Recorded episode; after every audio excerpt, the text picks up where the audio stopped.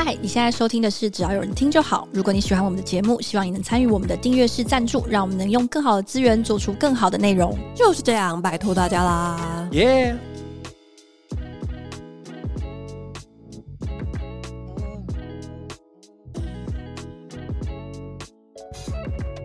嗨，欢迎回到只要有人听就好，我是佳瑜。那今天呢，因为雅群告假，所以就由我作为唯一的主持人来努力的撑完这一集。但是呢，为了这一集，我也特别邀请了我身边最有才华的几位朋友之一，让我们欢迎丽雅。嗨，大家好，我是莉雅。嗨，就是如果有在 follow 我们的社群或者我个人的社群的话，那可能会知道我最近也有在帮另外一个 podcast 节目做一个呃只出一张嘴的工作，那就是莉雅一手催生的一首故事。那莉雅要不要跟大家大概简单的自我介绍，然后也稍微介绍一下呃你怎么样描述一首故事这一个作品？好，谢谢佳瑜。对，最近这个佳瑜帮助我非常多，他是我一手故事的监制。然后一手故事的节目呢，其实是一个蛮特别的节目，就是它主要是让受访者用第一人称的方式去讲述他们自己的个人经历。所以整个叫一手故事，一部分除了它是第一手来源之外呢，然后还有就是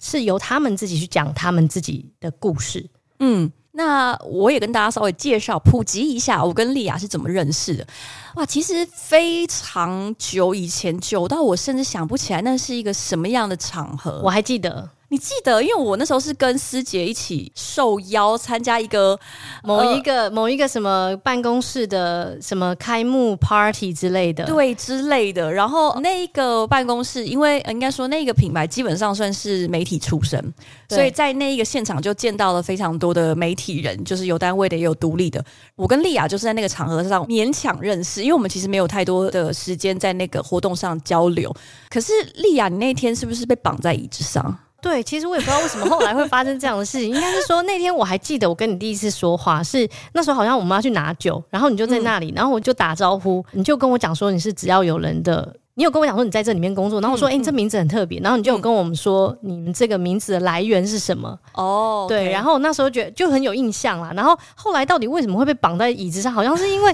好像是某个大冒险吧之类的，我就忘记了。我我真的忘了，因为我一回神发现莉亚被绳子捆绑在一个椅子上，然后跟你被绑了双马尾。对，我就是一个很荒谬的一个状态，但是其实必须要说，那时候我应该是有点喝醉了，所以其实现在问我说到底为什么会被绑在那里，我自己也不知道。我当时其实有一点吓到，因为我没有想到媒体人私底下也是这么的荒淫，跟就是我以为离开传统媒体之后，这些呃新创或者是独立媒体会比较有理想，但是没想到年轻人玩的也是有点疯，所以我那时候其实有点吓坏了。但那应该不是常态，我不太确定，因为我后来回来之后跟我们的同事莎莉呃交流的这一段，就是哎，阿丽亚后来被绑在椅子上玩绳索。play，然后 就直接绑整个大捆绑，然后莎莉就说她之前也这样，我之前也这样，她之前也被这样子的欢迎，就好像是有点像是美国 高中生还是大学会欢迎新生的时候，就会给他们一个 surprise，听起来像什么兄弟会会做的事情。对对对，然后我那时候就是有一点吓到，然后但基本上就是对于那一天，对于莉雅这个人还是留下蛮深刻的印象。我还蛮意外，我的第一印象是这个，就是捆绑 play，但是 对。相对来讲，相比之下，我对你留下的第一印象就相对来讲知性很多，非常正常。其实就跟我本人形象差不多。对我，我比较少参与一些捆绑 play，我想那也是我唯一一次。对，然后这是我跟莉雅的第一次，算是第一次的见面。那后来其实就是一直维持一个网友的身份，就时不时偶尔会互捧一下。就是莉雅在我心中，就是我一直很想要跟她变得熟一点，但是一直苦无机会。因为我们毕竟还是两个圈子的人，他是那个捆绑 play，我不是。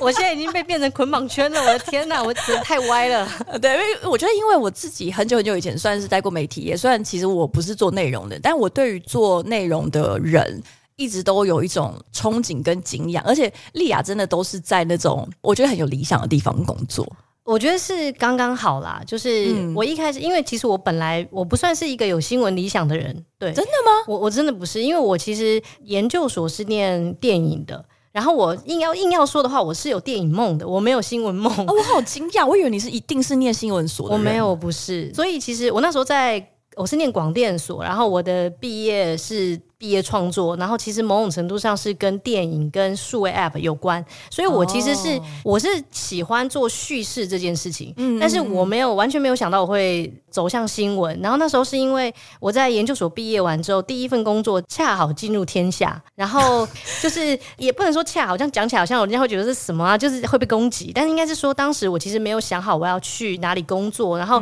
研究所的时候，我有去几个电影行销公司去实习，可是我后来发现电影行销公司的那个薪水太低。主要是主要是工作方式不是我跟我想象中的一样，哦、真的、哦、对，因为可能我过去因为研究比较多是可能跟欧美那种好莱坞的文化工业有关，所以我一直想象说整个电影产业会是一个比较专业分工。虽然说我知道台湾的状态是比较手工业，哦、对，但是实际上自己去做了之后，我就觉得啊，它电影行销公司可能不是我想要的。然后另外一部分是，如果要做电影制作的部分。我觉得我还不到那个程度，比如说要去写一个本，或者是说要去拍那个片，我觉得我当时都还不到那个程度。我觉得就是一个小屁孩，然后跟人家说我要创作什么大作，我觉得没什么人会相信吧，因为一部分是你的人生经验其实也不太够，所以我那时候就觉得说。好，那那不然我就去找一个可以做内容的产业，所以我当时其实投很多做内容的产业，然后后来比较快面试的都是新闻的，就是很深，因为，可能也跟我当时 兼职有在做类似于科技媒体的编辑，所以其实是有关的。他们就觉得啊，你好歹好像也有一点编辑的经验，所以其实那时候后来录取天下之后，我就进到了新闻业，就一路到现在这样，就是是一个美丽的转折。对，然后就也其实中间一度就真的会怀疑说，到底我怎么会走到这里？我怎么会走到今天这一步？对对，就是为什么会一直走到新闻业这样？哦，对，在这边也想跟大家公开跟丽雅道喜，就是在我们节目录音的这一天呢，她的节目《一手故事》也入围了今年的卓越新闻奖。哦，谢谢谢谢，我真的非常非常的惊吓，我只能用惊吓来形容，因为。就是我，我必须要说，连报名这个节目，我一开始都不知道我有这个资格。对，然后后来是有朋友提醒说，哎，其实我觉得你的节目说不定也可以报名卓越新闻奖的 Podcast。然后我其实是赶在最后一天报名的。对对，我还记得。对对对。然后呃，我印象很深刻是那时候认识莉亚没有非常久的时间，就听说她后来去了中国做新媒体，然后这一切都让人非常的摸不着头绪，因为基本上在中国做媒体，我脑中就是会想到一些。央视，然后一头雾水，问号问号问号，然后他还想要去中国做新媒体，我真的不知道他到底那时候是积着一个什么样的原因，你会觉得说，哦，我好像可以去中国做新媒体哦，这样子。我觉得这个。其实很多人都很问号在那时候，可是我觉得他其实要放在当时的时代来讲，因为我一开始其实是在二零一六年的时候开始跟中国的他呃中国一家叫《好奇心日报》开始合作，那时候是以特约。那为什么会跟他们展开这个合作？其实很有趣。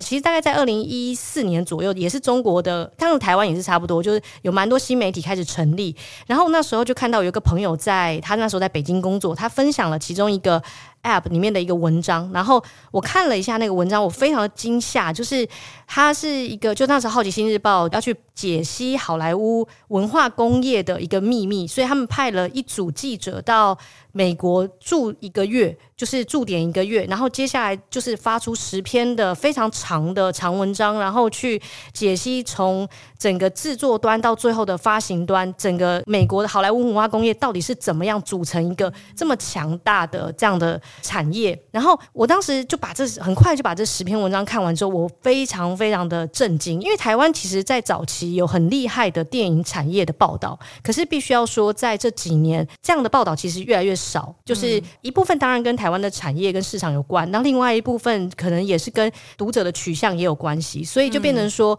像这样子一个相对来讲比较硬，就纯粹去分析产业的报道很少。所以那时候我看到的时候我很惊艳，之后我就看到隔天过没多久，我记得我就看到他们有招聘的启事，嗯，结果我就自己就写信过去，我就说，哎，我想要跟你们合作，对，然后。可是因为那时候我其实没有去过中国，所以当时而且很妙哦，就是我只是把我的履历传过去，我还印象真的非常深刻。我大概是傍晚五六点吧，就是我那时候就一心想着啊，下班时间前就传过去。就十点半的时候，有一个人加我微信，然后我就想说谁啊？就还是他们的创办人老板，然后就、wow. 就是跟我说，哎，你是？他说你是台湾人，我说对，然后就开始在我们就开始在聊，他就一开始他就跟我说。他就问我有没有去过中国，然后我就说没有嘛。那他就说他觉得。风险会有点高，一部分是其实做内容是一个很本地的一份工作，所以他那时候就说，你要不要先跟我们远端合作试看看，我们这样子也可以彼此试水温嘛。嗯，对。然后，所以我其实二零一六年初开始跟他们合作之后，就一直先远端工作，然后就是变成说，当时我是主要写台湾这边的一个报道，但是那时候一开始写都是相对来讲比较文化类或是电影产业类的，就比较没有涉及到那么深。然后到二零一七年的时候，我跟他们合作，其实因为有心里很多冲击，因为。我其实过去没有，我都在台湾本地的公司工作嘛。然后有时候对我来说，那时候最冲击的是，因为我们早上七点半都会开早会，七点半或八点，嗯、这个时候你每一组的同事，就是各个记者在报选题的时候，大家都是不同口音，然后讲的那些内容其实都是中文，可你根本听不懂。就那时候，因为他们可能都在讲当地的东西，或是当地的流行，或是当地的趋势。你听得懂他在讲什么，可是你根本听不懂内容，所以那时候我就一直觉得说，那我不如自己去看看。所以我那时候二零一七年的时候，我就直接跟他说，诶，我想要去一趟。当时你应该也是作为，应该说想要把这个外来者的视角，甚至是一个台湾人的视角带到呃上海，带到中国媒体。带给好奇心日报，他们对你是有这样的期许的吗？是可以感觉出来是有的，但是我觉得，可是对我来说，就是我能不能做到这一步，我自己也不是很确定。因为我觉得有时候，其实本地这件事情，就是你必须先了解本地的脉络，你才有办法在你当中。但是其实我后来就觉得，我有点放弃去思考，我到底能不能带来什么样外来视角？因为我本身就是一个外来者，所以我无论如何，我想的任何事情就是一个外来者的视角。其实我后来觉得，不要去执着于这件事情，因为我写的东西。注定跟别人不一样，真的就是这样。就是我后来发现，我根本不用管我自己能不能够写出让别人惊艳的东西，因为我自己本身在那就是一个。外来的人，所以我看，比如说我感觉到惊讶的东西，或是我觉得会被悸动，就是触动的东西，其实都跟当地人是很不一样的。所以我觉得这个是我后来觉得这是一个优势，当然它同时也可能是一个劣势。就是说，比如说我们要写一些更深的报道的时候，我可能会需要跟本地的记者要交流更多，因为很多的那种过去的那些脉络，我其实根本就不懂的。我觉得还有一个非常精彩的故事，就是莉亚最后为什么会离开《好奇心日报》，然后回到台湾。其实《好奇心日报》就像刚刚佳宇也有讲到，我们其实有做很多很深入的报道。然后其实这些深入的报道，这些专业报道，其实有时候是涉及到一些社会层面的东西，或是涉及到一些政治政策。对，所以那时候我们其实有一些报道，其实一开始是被下架。那我们本来就觉得被下架就下架嘛，嗯、那其实被关评论就关评论。没有想太多，一直到二零一八年七月的时候，那时候刚好有一群就是执法人员，就是来到就中国主管单位，就是网信办，然后就是来到我们的公司，要求要彻查我们的整个单位。那在这一天完了之后，我们整个公司就被面临停更一个月。所谓停更一个月，就是就什么东西都不能发，你微信不能发，你微信也可能 App 要下架，然后你网站也不能更新，就你整个公司停摆一个月。当然，在整改的当天，因为我本身就在现场，然后我那时候是第一次感受到类似于我们过去只会在可能历史课本里面听到的所谓的白色恐怖这种对新闻前置自由这件事情。那可是后来在。我自己在做几次的报道之后，我就会感受到，比如说我在年底的时候，我又去做一个追踪的报道。我做了一个追踪报道，是当时也是跟 LGBT，因为那阵子 LGBT 被打打压得很凶。那有一个 LGBT 的群，他们有一个行动艺术家，他们其实为了要去抗议，说在中国还有那种扭转治疗的机构，就是同性恋扭转治疗，就是用电击啊，让你觉得你可能会恢复成异性恋这种。就现在听起来很荒谬，但是在很早期可能还有这样的一个机构。而且其实没有很早期，是二零一八年左右吗？对对对对，但我的意思是。是说，可能台湾早期可能 maybe 有听过这样，但是没有想到二零一八年还有这样机，而且很多哦。在过程当中，我们就遇到了一些问题，就是因为我们要去采访的某个机构呢，看起来跟央视、跟中央的相关的机构是很好的，所以他当下呢被拍的时候，他当然不开心。当然，我必须要说，这当中有这个倡议团体他们做的不足的地方，因为他们为了要拍到最真实的东西，他们其实没有提前去做告知对方说我要来采访，所以其实那个东西是有一点，它是有新闻问题的。可是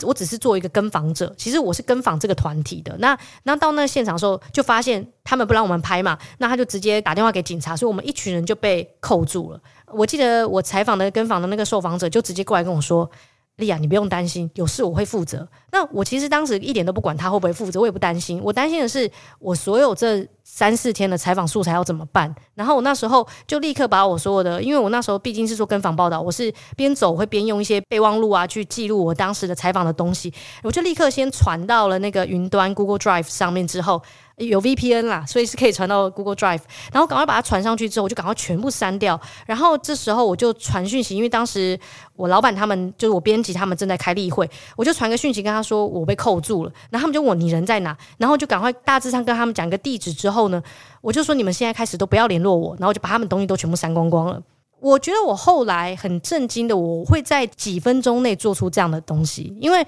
这个事情其实讲白了，就是你有点被内化了一些事情，所以你会好像 SOP 一样，你就把整个事情去做。当然，它是一个自保的状态，嗯。可是，可在那当下，其实我后来事后回想，我好几次会梦到这件事情，就是我会梦到我当时很熟练的，就是很熟练的去删掉我的所有的记录，很熟练的去跟大家讲说，你不要联络我，我来联络你。那我后来觉得，某种程度上，它可能是一种记忆，就是我没有觉得那件事情很恐怖，但是这件事情反而让我反思很多事情。我只是觉得说，在当地做新闻真的很不容易，因为会遇到很多你根本是没有预期内的事情，在这个没有预期内的情况下，你就会产生出很多你自己没有想到的反应。哦，你刚刚听你这样讲说，你当下并没有觉得这件事情很恐惧，但是你可以很熟练的把这一套流程扮演起来，然后你事后对于这样子的熟练感感到恐惧。我觉得那个恐惧是来自于，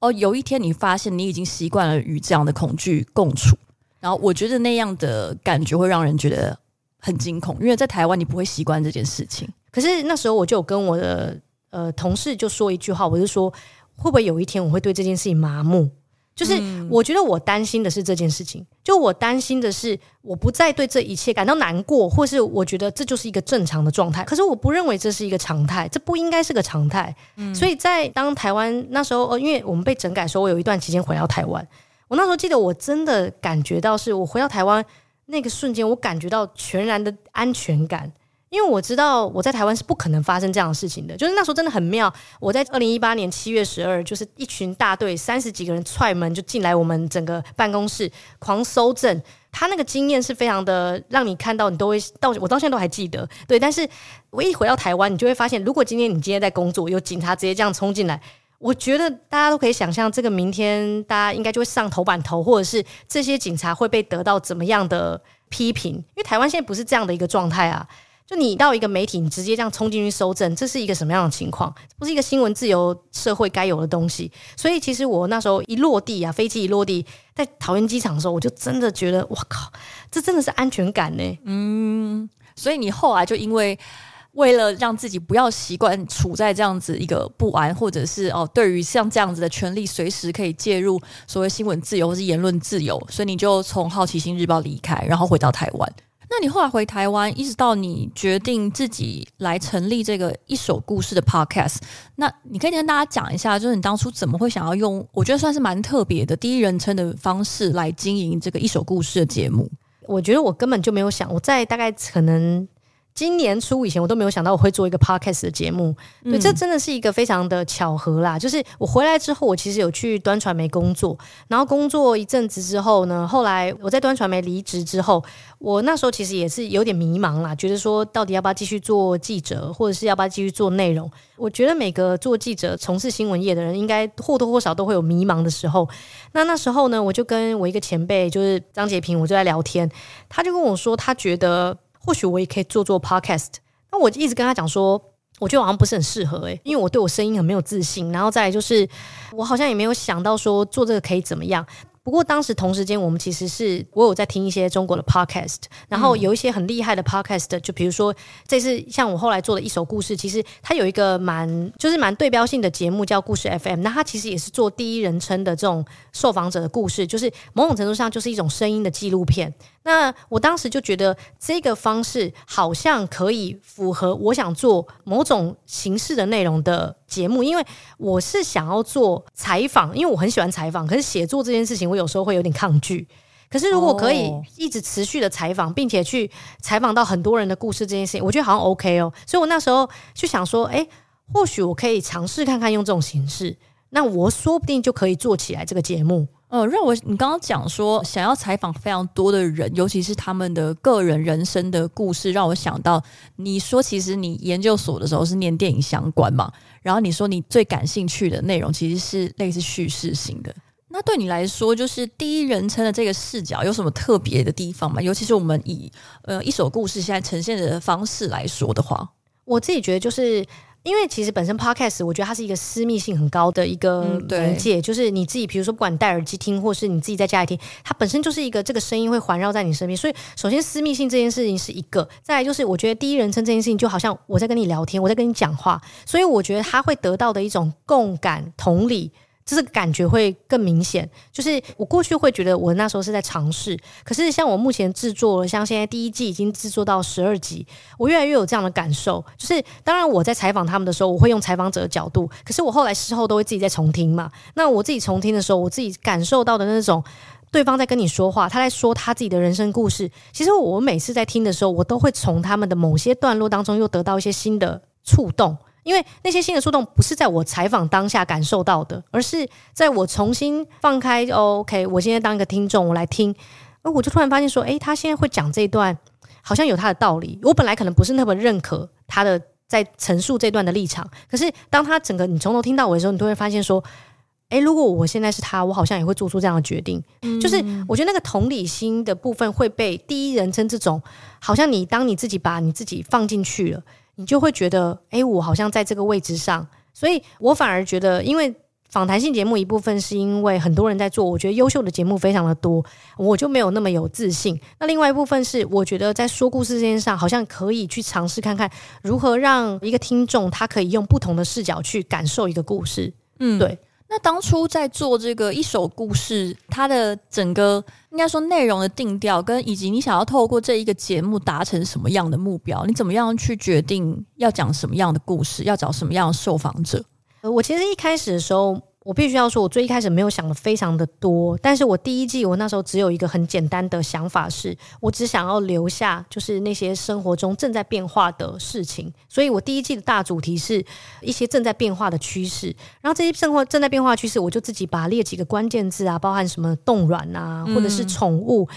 甚至是加密货币，或者是像单身的议题，就是还有同志，就是这几个标签，我把它拉出来之后，我就在去想说，那我要找怎么样的人。去讲这故事，他们是可以反映这个社会正在变动的，对，所以我其实那时候只是会觉得说，如果我今天想要，比如说，当然我们可以通过数据去说啊，现在单身的未婚率啊多高啊什么的，我们可以通过这东西去感受。可是如果在这个情况下，你知道受到这样的趋势的影响的人，他的生活方式也因此做了改变，那他的生活方式会是怎样的？可能不是每个人都知道，所以我就会想说，我想找这样的人去谈。所以其实。一开始只是先想好一个大主题，然后再去找这样的人。对，然后我们开会的时候，其实也很常跟莉亚在讨论，就是我们到底要找什么样的故事，什么样的受访者。因为如果我们有这样子的一个目标，但是因为我们很常很纠结，就是到底要不要找一个他的故事是很惊爆的。还是说，我们应该要找一个受访者，他的故事其实是很能够如实的反映出一个多数的脸孔。可是相对来说，可能他的故事整体来说，就会觉得，诶，好像淡淡的、平平的这样子。哦，我不知道这个丽亚目前为止有没有什么样更多的想法？对，这是一个难题。另外一部分就是因为我觉得做声音采访这件事情很不一样的点，就在于。其实你不管私下怎么跟他聊，吼，都聊一些很厉害的东西。他如果在录音间讲不出这些话，那也没办法。哦，对，这是真的。因为我自己有时候会觉得，哦，我自己觉得采访很难。就是莉亚是很喜欢采访，对，但我自己是觉得，我录音录到现在，我其实没有很喜欢采访人。真的吗？我觉得你感觉好像你很好啊啊啊！哦，谢哦。不是，因为我觉得有一些人是他很习于被采访，那那一种你跟他互动起来会。很顺利，但是内容不见得好听。但是如果一个人不擅长被采访的时候，你要花非常非常多的力气才能够，我我不知道该讲引导还是什么，就你才能够让他很顺利的去讲出那些他很真实、很动人，甚至是你也期待带给你的听众的东西，那会花非常非常多的功夫。对，尤其像其实一手故事很多都是素人。然后他们其实太厉害，这也是我的原则啦。我其实一开始就不想要采访名人，因为我觉得名人就像刚刚佳瑜说，他其实很善于接受采访。但是呢，我觉得因为接受采访这件事情已经变成一种套路了，所以其实到最后就会说，你听到那个东西，其实有时候是千篇一律的。那我不是说我觉得名人讲不出所谓的真的东西，而是。必须要花更长时间，或是那些议题，他其实也会去评估我为什么要在这个时候讲真的话嘛。所以，其实我觉得这个东西就是不要为难人家。但是那个素人这件事情的话，我就会觉得说，我如果花比较多的时间去跟他聊，那其实其实我觉得信任度很重要。就是像我第九集做的是跨性别人生，那那个采访者其实我一开始是不认识的，他算是我朋友的朋友。那这种情况呢，就是。我其实前面采访他大概七个小时，就是超级夸张，就是在录音前采访了七个小时左右，呃，有分两次啦，但从头到尾就太累了。但是就是这七个小时，我觉得我有感受到我们的信任感有被建立起来。嗯嗯，因为其实最后剪出来，因为那个还是录音前你们有做一个 pre 的录音的采访，所以正式录音呢又另外花了另外。一段时间，对，对，对，三个小时，所以总共在这一集制作，光是在我跟他讲话这件事情就十个小时。对，最后其实大概剪出来一个小时以内，对，没错，内容而已。所以我觉得莉亚在每一集节目花的那个制作精力是非常惊人，因为其实我们自己做，只要有人听就好。老实说，我们几乎没有过多的剪辑。或者是准备，我们差不多就是录，比如说录一个半小时，然后就剪一个小时，甚至录一个小时十分钟，剪一个小时，就基本上没有剪掉太多的时间，因为我们没有这么多的余裕来做这件事情。然后我觉得，呃，你能够愿意为了一集大概就是一个小时的节目，花十倍甚至以上的功夫去准备，我觉得非常的。了不起。然后我在听莉亚的节目的时候，你可以感觉出来他们是素人，但是也因为在莉亚的访谈的引导以及非常猛力的后置剪辑段落安排下，你可以让他的内容听起来其实是非常流畅、非常专业，让这些人听起来没有那么素。那我觉得这一点其实很不容易，这真的要靠剪辑。其实我觉得真的，如果大家有听一手故事，如果从今天开始才知道一手故事的话，很推荐你们听听看。那其实一手故事从第一季到的现在做了，我们要做十二集嘛。我觉得大家可以从第七集开始发现这个节目变得非常完整，因为有了佳瑜跟另外一位我们的助理制作又松，因为他们其实帮我包含从前期对于受访者，比如说我们在挑选受访者，我们要用什么视角去讲，比如说像我们第第十集啊，我们谈非主流同志，那时候我其实就跟佳宇有讨论很多啊，关于说我们太敏感了，对，我们要怎么谈论这个议题。好，那当我们大家凝聚出共识之后，我就会开始去把这个受访者，我觉得我能对他的认识，跟我觉得我能够在这当中掌握多少这件事情，先盘点出来，然后之后我就开始一一跟他沟通，说我们要怎么讲这个故事。但是呢，我希望你就是放开去讲。那我记得那个受访者很可爱，他当天现场的时候，因为他很紧张，他就是带了很多笔记。可是在现场，我最讨厌这种行为，因为我觉得为什么？因为这样子会讲的很不自然。对，所以我当下就跟他说，因为我们其实有聊过了嘛，我对他的故事已经很明白了，嗯、所以我就说，你把你的手机盖起来，你把你的笔记盖起来，果然。真的是这样，因为他后来就真的讲得很顺。那我觉得那个东西都是，其实他们在现场，其实我跟你讲，每个人都很会讲故事，但是要通过引导，就是大家只是比较没有自信而已，就会说我讲的故事可能没那么好听。可是其实，对啦，我觉得采访素人确实是有一个麻烦之处，是有一些素人确实他讲话的那个，就是他会担心他自己结构有点碎裂。嗯、对，可是其实后来我都会跟他们讲说，你放心，我们会剪辑。当然，其实虽然这样跟他讲归讲啊，其实还是会在剪辑的时候呢，还是会希望说在采访的时候呢是完整的。对，所以我还是会跟他们做很完整的事情沟通。这个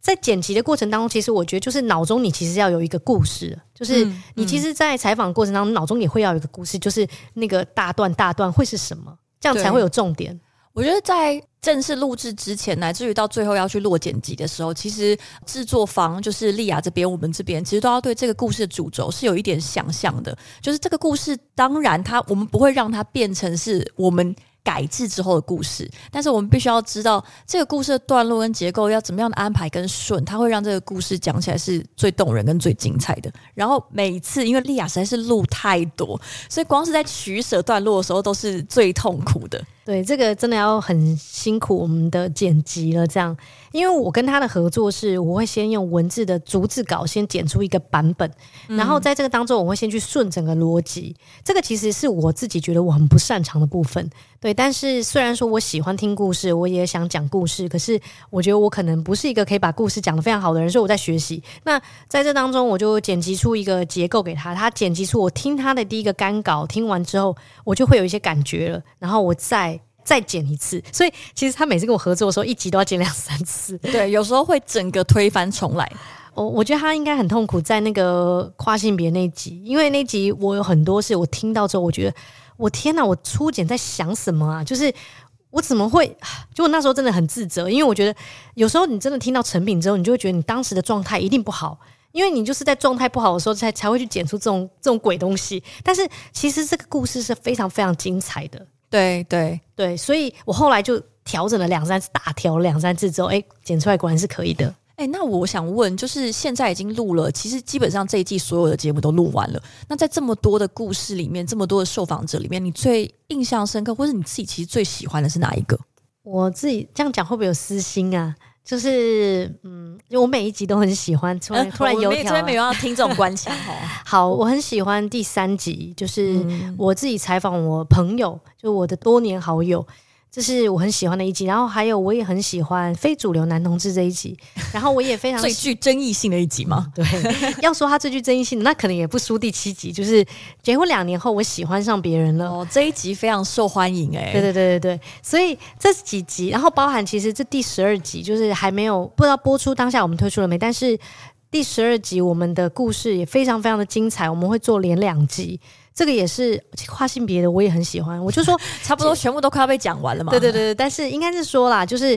我觉得有很多故事是因为我被他们触动了，所以我自己很就是要让我真的要挑出一个的话，我觉得有点难。就是，但是我必须说，做这几集，我刚刚挑出的这几集，有几个人因为是我的朋友，所以对我来说别具意义。嗯，对，嗯、所以我说别具意义是，其实我后来，我当时真的在做前面几集，那时候还没有把团队拉进来的时候，我那时候就想说，其实可能这个节目大概第一季做完，大概就也寿命就这样了吧，然后就想说，那就给朋友留一些记录吧，就那时候真的就是觉得想说，就是用自己的小小的专业帮朋友记录一些东西。嗯，我一开始听一首故事的时候，大概就是上架三集左右的时候，四集吧，三四集，对对。然后我那时候听完之后，我就跟丽雅说，到目前为止，我是最喜欢第三集，但是也因为我个人的偏好，我就是喜欢一些比较。比较煽情，就情感比较丰沛的那种内容。然后第三集是丽雅访了她两个交往十六年、十六年的女性朋友，然后这也是第一次在一首故事里面有嗯类似那种给对方方的话，或者给某某某的一句话。因为在第三集里面是让他们两个人写了一封给彼此的信，然后这个段落我觉得非常美。我自己当初在跟莉亚接洽，所以之所以会加入莉亚这个团队，是因为莉亚有一天突然在她的 Facebook 上发了一篇。征才文，他就说哦，有没有就是做相关内容的，就是可以伙伴愿意加入。然后那时候就私讯他。那其实，在真正进来之前，我并没有听过一首故事。是在如果我要寄这封信，我应该要先了解一下。那后来我也把剩下的节目都听完了。那我自己很喜欢这样的形式，是因为我其实觉得每一个人一定都有一些故事可以讲，是真的。因为你光是去看。国差周报啊，还是像朱大爷他们有时候会开限动问答，开一个主题让大家投稿，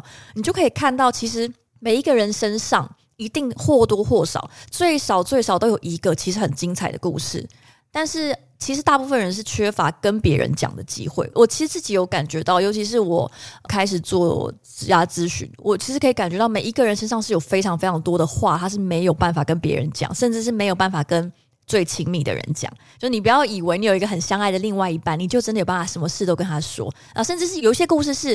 你并没有觉得他很特别，你也没有觉得他怎么样啊，你就不会特别想要去跟别人讲。可是当然，你就有这个机会，你把你人生中回想起来，觉得哦，其实有一件事情，我不知道他算不算好听，或算不算哦感动。然后他特别讲出来的时候，你都会觉得其实那个很不可思议。就像我们最一开始在对内容说，莉亚说她觉得。她就是要做很真实的东西，然后对我来说也是一首故事最好听的地方就在于它非常的真实。那当然，我们常常在讨论说，哇，这个受访者或者这个故事，它到底有没有代表性啊？到底能不能回应我们这个大主题？但是我自己是觉得，一手故事好就好在这些受访者他是自己来讲，就是他的真实性是毋庸置疑的。那对于说这件事情到底有没有一个能够涵盖主流的一个代表性，我想那个也不是一手故事最核心或最想要处理的事情。然后我上个礼拜在看书，然后那本书就是在讲。跟数据有关，然后里面就讲到说，现代社会或者是说我们怎么样让数据失去人性？因为我们现在很爱讨论大数据嘛，所以你刚刚讲啊，那台湾现在有多少人是呃单身，甚至有多少人是母胎单身？假设有办法调这个数据，这个数据本身并没有不人性，而是我们怎么样去诠释这个数据，怎么样去理解这个数据，决定了我们看这件事情是不是有人性的。所以我们把这些受访者找出来，那。这个故事就是存在在那里了，就是它就是这么真实。然后我们或许也无意告诉你说啊，这个就是现在的一个大局，或者这是一个它能够代表所有人。没有，他就是告诉你说有这样的一件事情，有这样的事实，有这样的一个人在这里。所以我自己是很坦然啦，因为之前做那个非主流男同志的时候，他的一些个人私密经验其实是会让很多人一头雾水，就是很明显有很大一群人是没有这个经验的。但是我就是会觉得。我想要保留这一个声音，我想要保留他这一份真实的情感，哪怕是因为他个人身上的一些取舍，导致于他会遭遇这样的事情。我也觉得那个取舍以及他后来遇见的那些事情都很珍贵，也很重要。对，因为讲到真实这件事情，当然我必须要说，每一个人看待一件事情的视角，他是按照他自己的想法去出发。所以你要说那个东西，如果我们要用传统新闻价值的东西去检视它的真实性，什么所谓的客观中立啊，可能不一定经得起最严格的检验。可是问题是，我觉得重点就在于，我们需要听到这些人最真实的声音的那个真实面是他的情感。他的反思，嗯、就是其实像为什么我刚刚讲的几集，我觉得特别触动我是，我觉得我从他们的话语当中听得出来，有一些他们在过去很挣扎的部分，在内心很挣扎，不是那么愿意公开的部分，可是最后他们选择了公开的时候，其实那个东西已经经过了他在内心当中挣扎了好几轮，然后他反思了很多，然后最后至少在现阶段他得出了一个结论。那他用这个结论，哪怕他让自己比较好过，或者是让他现在更能够理解现在自己的状态下，我觉得那个东西都非常珍贵，因为那个是你经过你自己的反思之后出来的东西。所以你可以听到说，像我觉得到目前为止比较受到欢迎，或者是很多回馈的，都是我觉得有具备这样特质的节目。对对，因为大家都会说，哎，比如说像结婚两年后，我喜欢上别人那一集。很多人都会说，就听得出来他真的非常的诚实，因为大家都知道说，其实他的故事有可能会受到一群人的批判。对，因为那个受访者其实在内容里面讲了大概超过一句的，其实老实说，我没有什么罪恶感。我那个时候觉得哇。我绝对相信非常非常多的人，就是不管他是在关系喜欢上别人，或者是他就是他也许没有喜欢上别人，他只是单纯的劈腿。我完全相信是不会有罪恶感的。那个原因有很多，就是你可能在关系里面你失落太久，久到以至于你其实根本不会有所谓罪恶感，因为你并不觉得你们的关系是在一个你自己觉得很满意。我不是说你没有很满意就可以做这种事，但是我可以听得出来他是非常诚实，然后他也没有骄傲，他就是有一种。也很惊讶的感觉，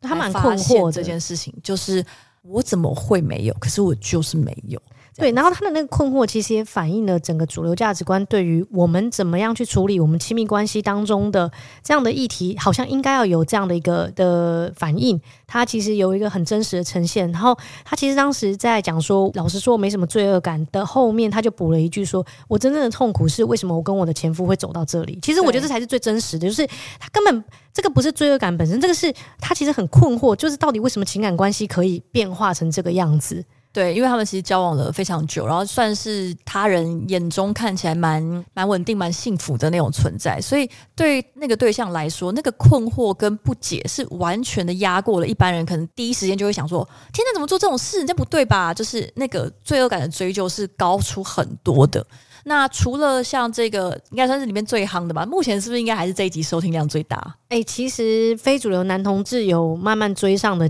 趋势哦，然后还有。我的跨性别人生也还蛮，嗯、就是如果站在我们现在微少的收听率的这个过程，那我们就是、啊、还是可以做一些小比较的。就是这三集，其实我觉得在情感面上，因为描述比较多，嗯、然后也很诚实，所以其实这三集其实收听率都蛮好的。对，我其实还是觉得，因为我们既然是做第一人称的故事，与其说是想要透过这一个东西去，你知道由小见大，倒不如我们就是在这一个人身上尽可能的挖深，然后让大家在读的过程中，即使对于经历不是那么有共鸣，哪怕那个经历本身你是很难有共鸣，比如说跨性别，是会有多少人有跨性别的共鸣？但是它里面的一些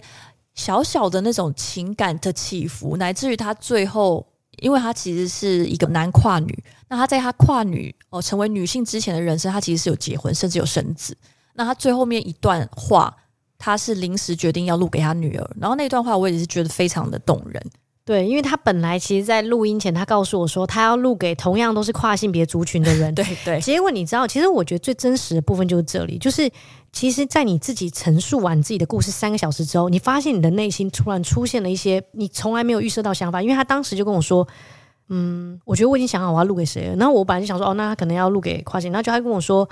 我决定要录给我女儿。然后他就说很短，我就可以讲完了。嗯、然后其实大家去听他最后给他女儿的那段话，我觉得非常意味深长。我没有做任何剪辑，就是他最后那段话就是说。哎，我们要这样暴雷吗？但是，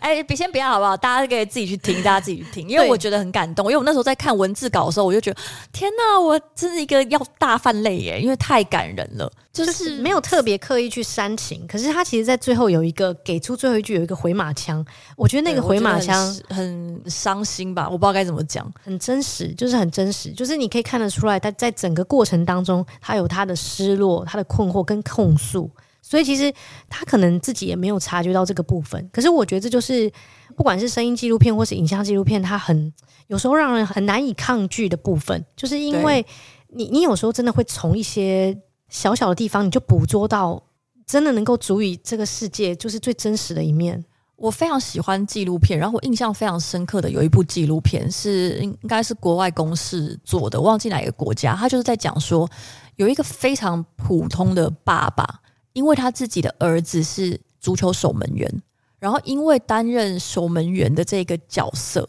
然后得了一个非常罕见的疾病，然后他想要知道到底为什么会发生这件事情，所以他就一直不停的在追查为什么很多很多的年轻的守门员都染上了这个奇怪的罕见疾病，然后后来才发现是因为在那个时空下，他们国家正在推行在球场的底部，他们用了一个很创新的原料，就是把轮胎废弃的轮胎碾碎，然后混进去。那守门员是最常跟地板有接触的人，所以他们就一直不停的沾染这些细小的微粒，然后就诱发了这个罕见疾病。然后他最后就是发现这件事情，然后就是要求这个材质不可以再用在这个球场上。他就是说，虽然我救不了我的儿子，但是我可以救很多很多其他的人。然后我觉得这个故事就是非常的感动我，我觉得它就是我非常喜欢看纪录片的一个原因。就影像的是一部分，声音的部分也是。就我非常喜欢那种很真实的部分，以及你永远都不知道发生在一个人身上的一件小事会怎么样的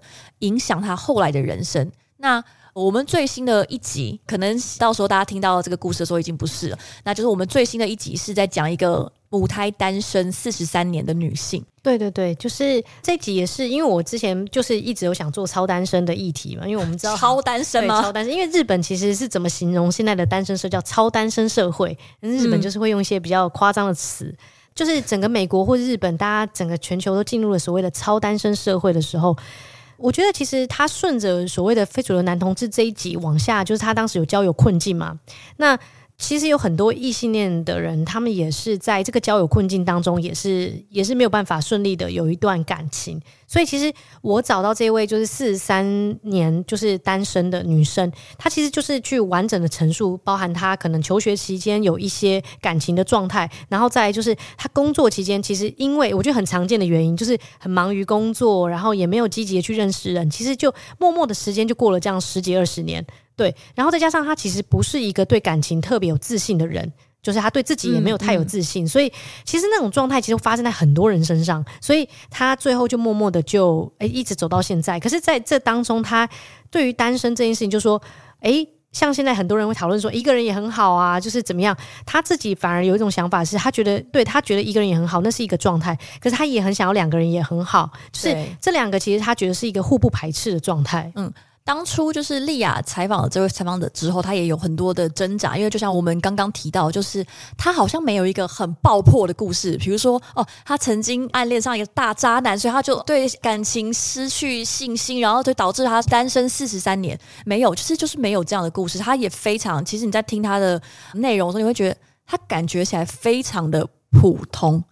就是她那个普通是会让你没有办法，或者是说你不太确定说，诶，他单身这么久。是什么原因？你会很想要找到一个很突破性的原因来解释为什么有一个人在这个社会里面相对变成了一个艺术？他单身四十三年，而且是母胎单身。但是你这样听下来，你就会发现其实都没有，没有所谓什么关键性跟决定性的因素。我觉得很有趣的是，我们有时候看到一个我们觉得诶有点不可思议的情况，不管是很好，或者是很坏，或者是很不一样。大家会觉得说，一定是他身上发生了一件很不一样的事情，或者是觉得他一定是做了一个跟大家都不一样的决定，所以他走到那一步。但实际上是，我觉得人生中很多时候是你一路做着一些微小的决定，A 选项跟 B 选项之间其实没有太大的关联，但是你可能一路一直选 B 选项，你最后会跟选 A 选项的那个人走到完全不一样的地方。就是像刚刚莉亚讲说。其实他就是诶，对感情对自己比较没有那么自信。那他对爱情其实有很多浪漫的憧憬，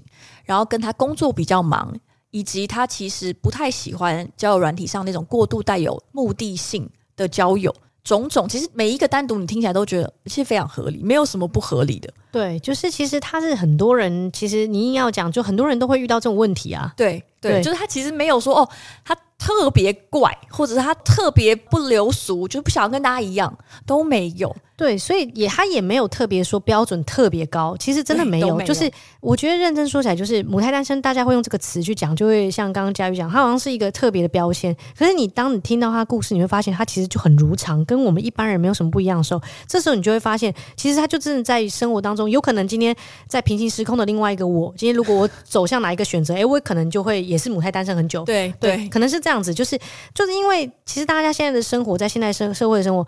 如果你长期间被工作占据，其实很有可能会导致这样的结果。因为大家如果听到母胎单身四十三年，然后你脑中一定会有各种浮想联翩，你可能会有一些下意识会想要，会突然有一些奇怪的东西跑出来。但是我们这一个采访者，他就是告诉你说，其实就没有，刚好他都没有，他就是非常普通。我甚至是在听他去分享一些真的怎么讲，我觉得很有趣。他有一个段落就是在讲说，其实他以前也有人在追他，但是他。我其实不知道他那句话是什么意思，他其实就是有有传一个讯息给我，那很小的一个讯息，对，然后真的很小，把它写在小本本上，然后他说他一直时不时都会一直想这件事，就回头一直想，而且还有把它写起来，所以他会一直时不时去回味那句话，在想说到底学长是什么意思？学长到底是什么意思啊？你知道，你听一个四十几岁的人，好，我觉得讲有点过分，但是就是觉得说，哦，他真的很单纯跟很天真。那我那个天真不是不好意思，我一直说他很纯真。然后你可以看到他就是会为这种事情很拿不定主意，他会一直想他为什么要这样跟我说话。可是，可是学长手还碰了我，对，可是学长有女朋友，但可是他到底为什么要传这个讯息给我？然后他也不敢跟任何人讲。可是其实老实说，他跟任何人讲，我觉得结果也不会有什么改变。你可以看得到出来，其实这一些烦恼，我觉得啦，大在大家早年的时候一定都有，也许有些人到现在都还是会有。诶，他为什么要传这个讯息给我？对，他传这是不是有什么特别的意思？对，对就是其实他，他为什么要跟我讲话？就是你一定会有很多那种，当你越在意一个人的时候，真的太夸张了。他发个线动，你有被加进去，你会觉得说，哎，他为什么要让我看这个？他怎么半天都还没看我的线动？对，然后我觉得这一些就是让你觉得哦，很有趣跟很可爱。他就是一个非常普通的人，然后会为了那种，你知道，我我觉得最有趣的是他已经四十三岁了。如果他是一个很普通在谈恋爱，一直在谈恋爱的人，我觉得。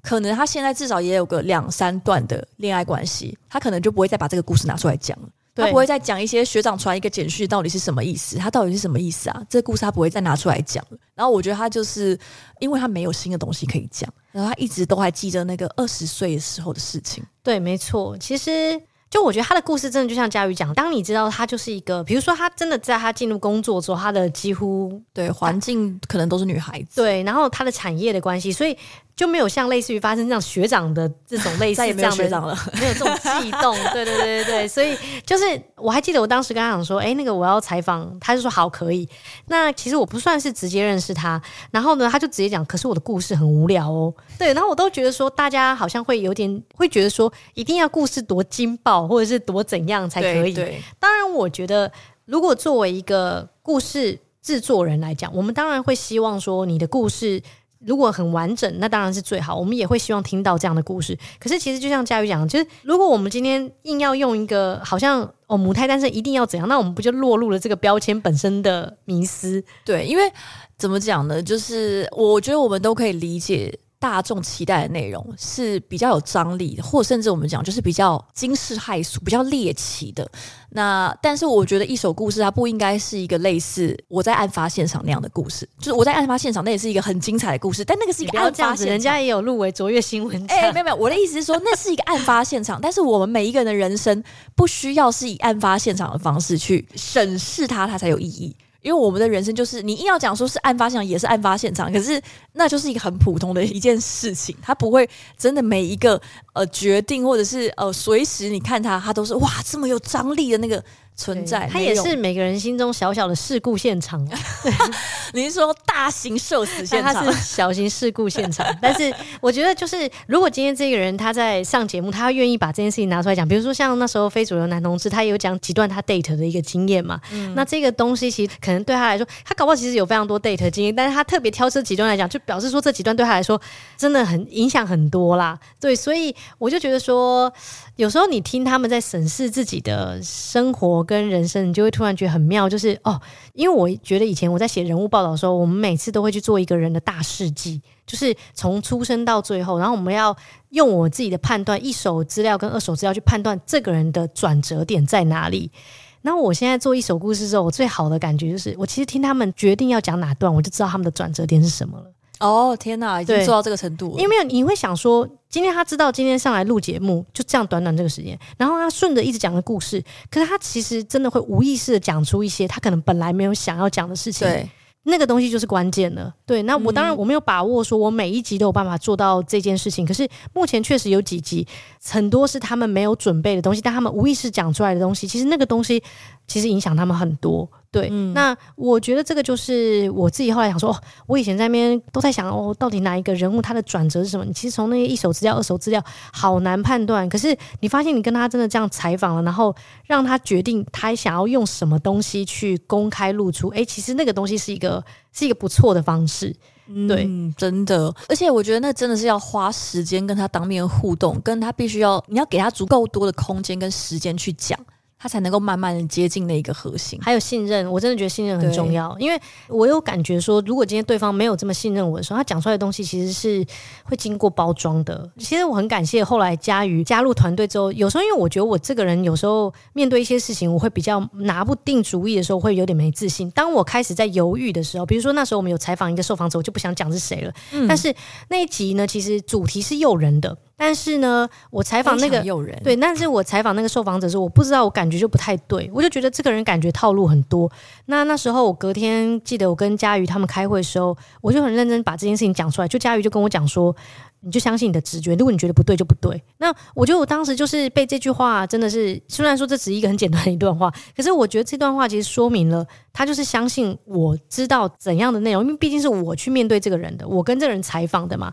那如果我当下一感觉不太对，的确就不应该选这个人。那我当下可能有一些犹豫，是觉得啊，我都跟人家约了，然后都已经跟人家采访两个小时，那我突然跟他讲说我不录人家这样好吗？就是你知道会有一些很世俗的这些考量。可后来发现，如果真的为了一首故事这个节目而做，其实嘉瑜讲才是对的。如果你的感觉不对，那就是不对。因为我当下的感觉是，我要花很多时间成本，我才有办法走入这人的内心。嗯，可是我有可能不一定有办法到我花了这么多时间成本，我不一定真的让他嘴巴吐出一句真话，嗯，都很有可能哦。所以，但是我愿不愿意花这个时间成本，这就是一个问题了。因为其实这一个预定的受访者我也认识。那老实说，我觉得他身上有很多，其实我觉得很深刻、很动人的故事。可是他的他对自己有一个期待，他对他的形象有期待，跟他其实自我保护的蛮深的。我猜他其实内里是对于他的一些经历是蛮受伤的，所以我会觉得你要花很多的力气，也不见得能够接近你想要的东西。对，那只要没有办法接近那个最真实的东西，那它呈现出来就会是一集很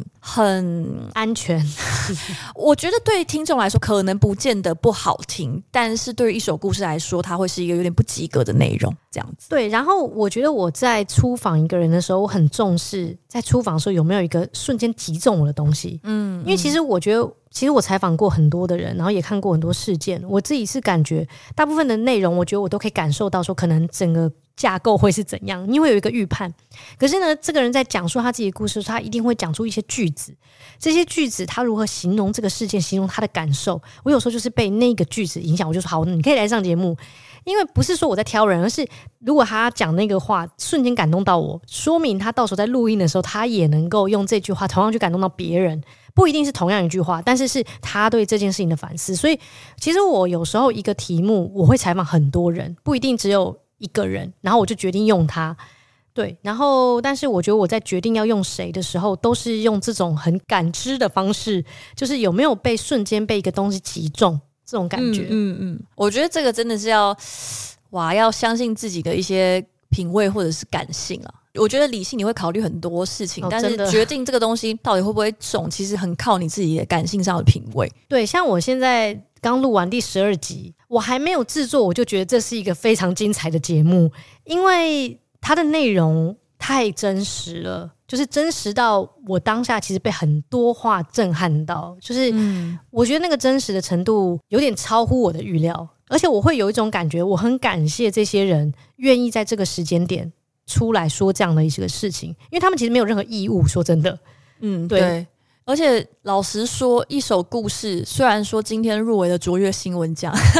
但老实说，它在市场上是一个非常相对，不管是收听量也好，或者是它的定位也好，都是非常小众的一个节目。莉亚对于他们来说也是一个陌生人。所以他们能够在一个陌生人面前把这样子自己很真实的经历，这个第一手的故事、事故现场的一些回忆录，然后分享给大家，其实我觉得是很不容易的。那第一季其实录到现在也算是小小的告一个段落啦，之后可能还会有一些现场的小活动跟听众交流。那我不知道在做完这一整季下来，莉亚自己有什么样的感想或者心得吗？嗯，就一部分是真的觉得这个节目不容易，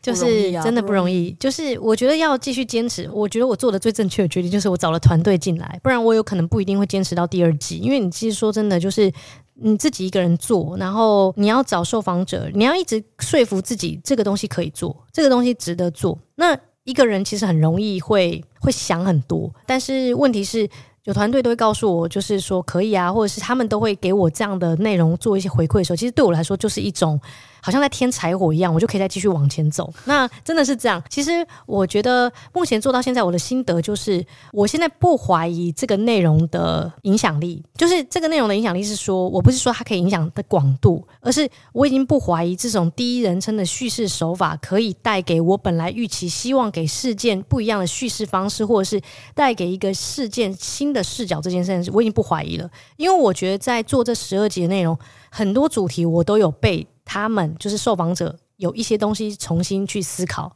所以我已经不怀疑这个内容。我觉得这个内容是绝对值得做的，但是。我能不能够在这个内容当中去找到更好的方式？其实像我刚刚前面提到的故事 FM，其实不止故事 FM，中国在做声音纪录片，我们台湾讲是顶流 Podcaster，它是头部播客。其实，在美国已经有非常多类似这样的声音纪录片的 Podcaster。那他们其实在做这个东西的时候，每一档节目都会用很多不同的叙事的方式跟手法去展现一个故事。嗯，我觉得台湾到现在还远远不及这件事情，所以其实。到时候，如果这个节目有机会再往后走下去的话，其实会蛮需要一些声音的人才进来。就是，嗯、其实你看，像故事 FM，它其实如果有机会去听一集的话，它其实用了非常多的音效去重塑这个现场，就是重塑那个我们刚刚说的小型事故现场，它的整个，它用很多的声音去冲刺着，让你整个沉浸在这个环境当中。不光是一个人的字数，那我们现在是 focus 在人的字数上面，所以其实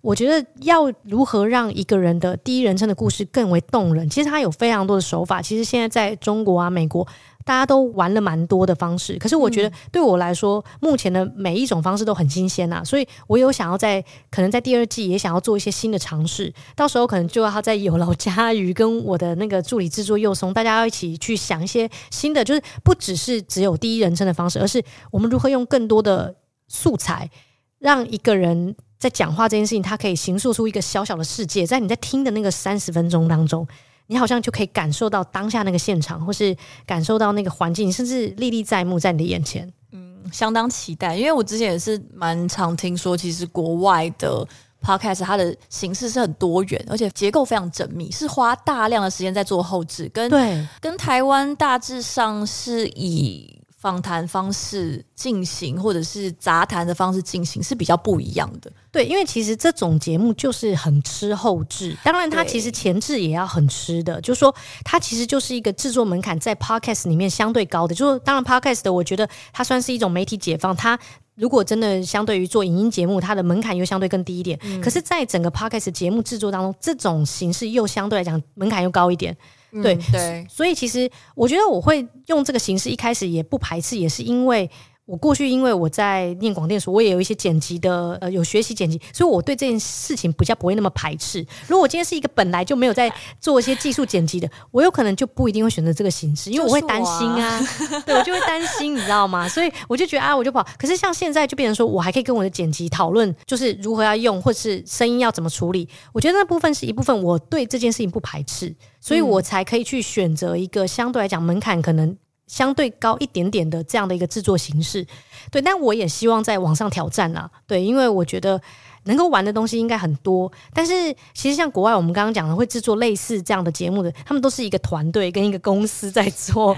那个真的很惊人。对，但是我们现在就是就真的不多人，所以我觉得能够玩到什么地步呢？就嗯再说吧，就是看第二季会怎么样。对，我也是非常期待，希望这条路还可以继续走下去。因为我其实对于这一种声音纪录片的形式，或者是去挑战更多不同的说故事的可能性，非常感兴趣。但是碍于我就是除了会出一张嘴，什么都不会。但是现在可以就在旁边用鞭子鞭打莉亚，然后这个内容就可以一直源源不绝的产出来，我觉得非常棒。那今天也很高兴可以邀请丽亚来。那一首故事呢，也欢迎大家都可以去搜寻一下，然后挑一些你可能感兴趣，或者是我们刚刚。讨论的一些段落，你觉得有触动你的，那我都蛮推荐大家可以去听看看。那我觉得每一集其实它的故事主题都不一样，然后受访者也是非常不同的、非常立体的人。大家可以诶，就是掌握一些日常生活中闲暇的时刻，然后慢慢把现在上面的十，现在是十一集嘛？现在十一集，对，现在十一集慢慢的听完，然后也期待第一季的有一个美好的收尾，然后我们展望第二季会有更多形式的挑战。